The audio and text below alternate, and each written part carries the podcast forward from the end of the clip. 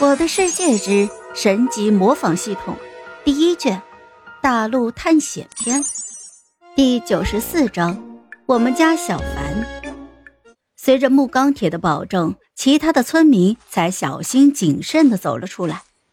普凡也不废话，待到所有的村民都集合之后，便告知大家自己后面将会出去冒险，而这些艾坤小队就是用来保护村庄的。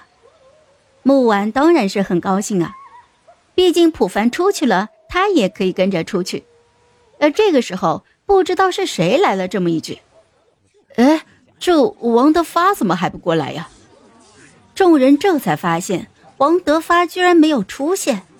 只见木钢铁没好气的就说：“哼，王德发这个臭小子不来也好，他怎么可能有脸出现在大家面前呢？”要不是他，我们家小凡早就把那个幻魔师给杀了。哼！听到这句话的普凡露出了一丝尴尬的笑容。之前这木钢铁可是嫌弃自己的，现在自己成为了英雄，就变成了他的家人了。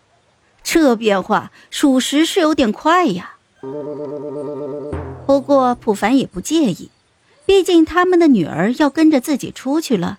如果他们在村子里有自己的威名庇护，或许木婉走的也会放心一点吧。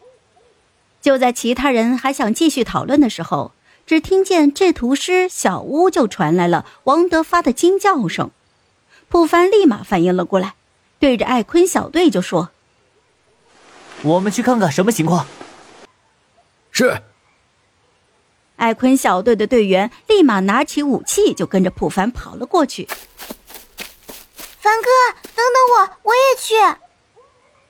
木婉立马就跟了上去，而木钢铁无奈的看向了自己的老婆，二人对视了一眼，也跟着跑了过去。其他的村民你看看我，我看看你，一时之间也没了主意。最后还是村长大声说了一句：“我说，大家都过去看看吧，反正这幻魔使都逃跑了。”而且小凡的本事大家也都看到了，有他在，村子就没有危险。所以啊，大家都跟我去看看。众人一听，好像是这么回事，于是大家就都跟了过去。一心只想看看发生了什么事情的普凡，并没有注意，自己现在是一呼百应了。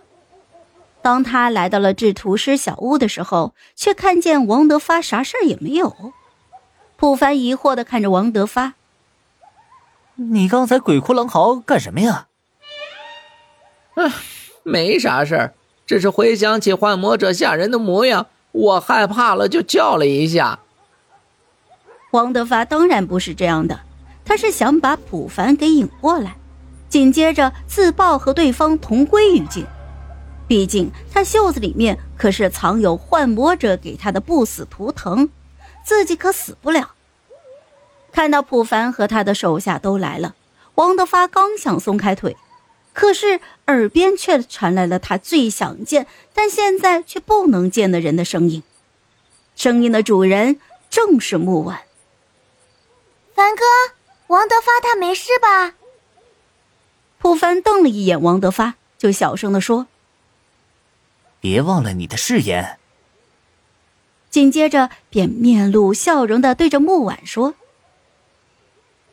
“没事儿，他只是被刚才的场面给惊到了，到现在还没有回过神来，过一会儿就好了。”普凡的话音刚落，木婉就已经走了进来。